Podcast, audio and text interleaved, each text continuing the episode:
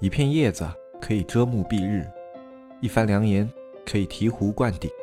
我们在前方披荆斩棘，希望后来者一帆风顺，共享商业智慧，共享创业成功。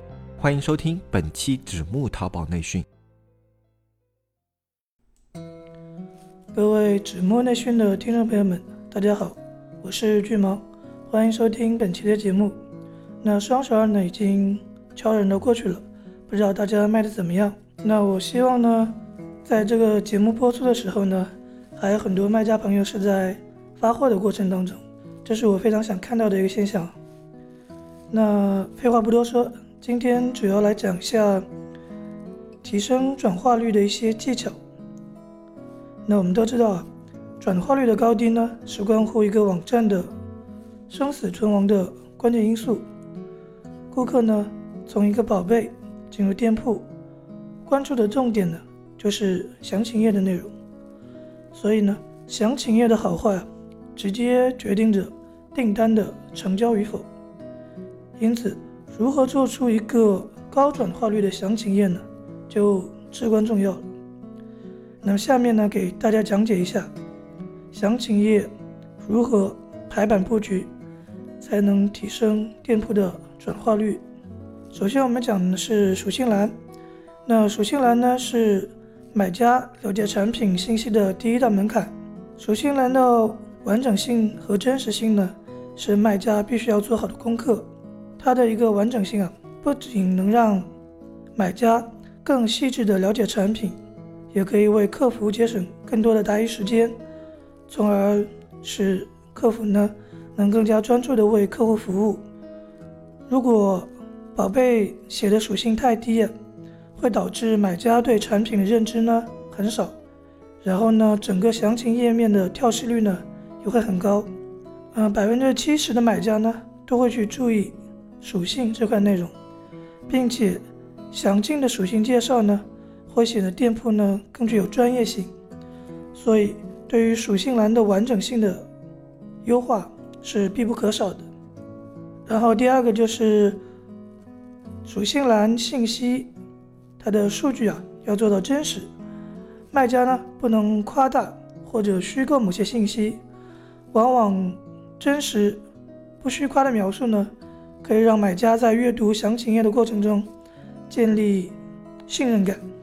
接下来讲一下那个自定义描述区，第一块我们可以讲的是促销内容，那详情页的页头呢？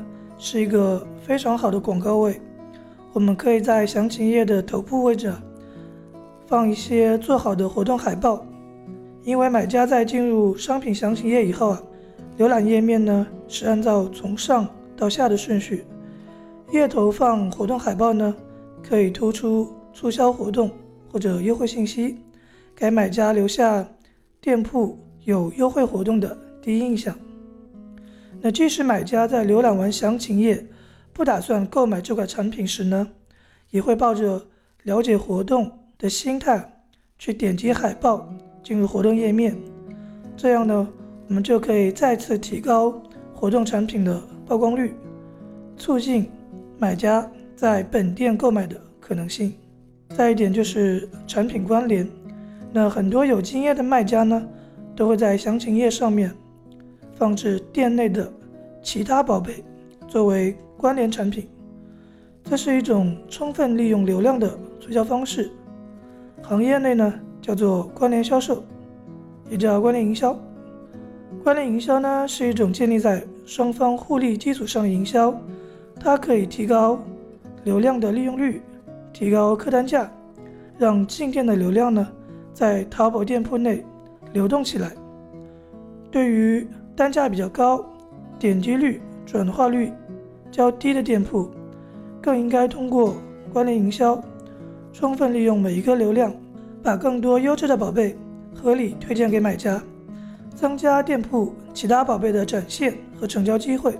那放置关联产品呢，要以数据为基础，就像生意参谋、生意经等等，那个使用频率比较高的。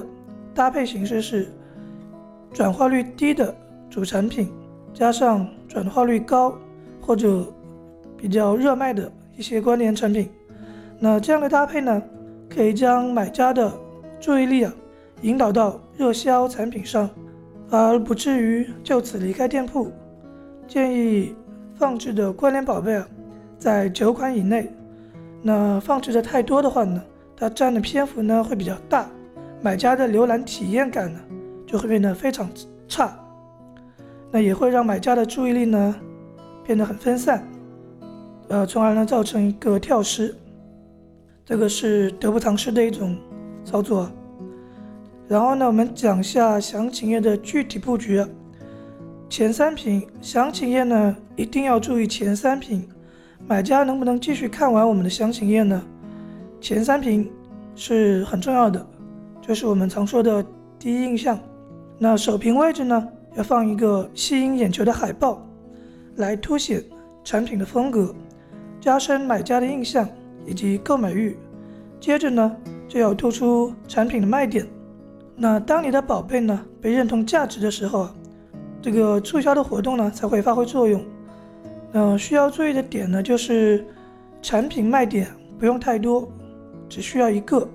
那接下来的整个描述过程中啊，就围绕着这个卖点来详细介绍就可以了。呃，卖点在精不在多。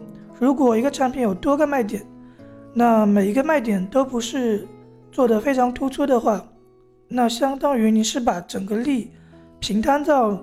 各个点上面去了，这反而造成了没有什么特点。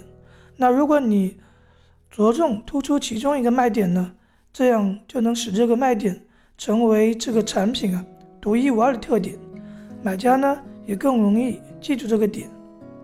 接下来是产品展示。我们说啊，电商是一个卖产品的平台，其实呢，它更是一个卖图片的地方，因为呢，我们。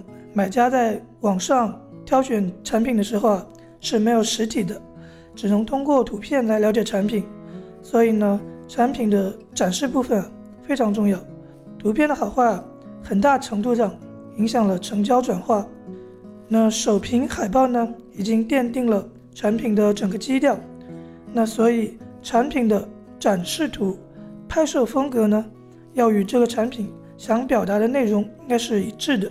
比如说，卖一款醋，如果它做成了居家必备的风格，那图片呢就应该拍的有生活气息一点，要体现出轻松明快的感觉。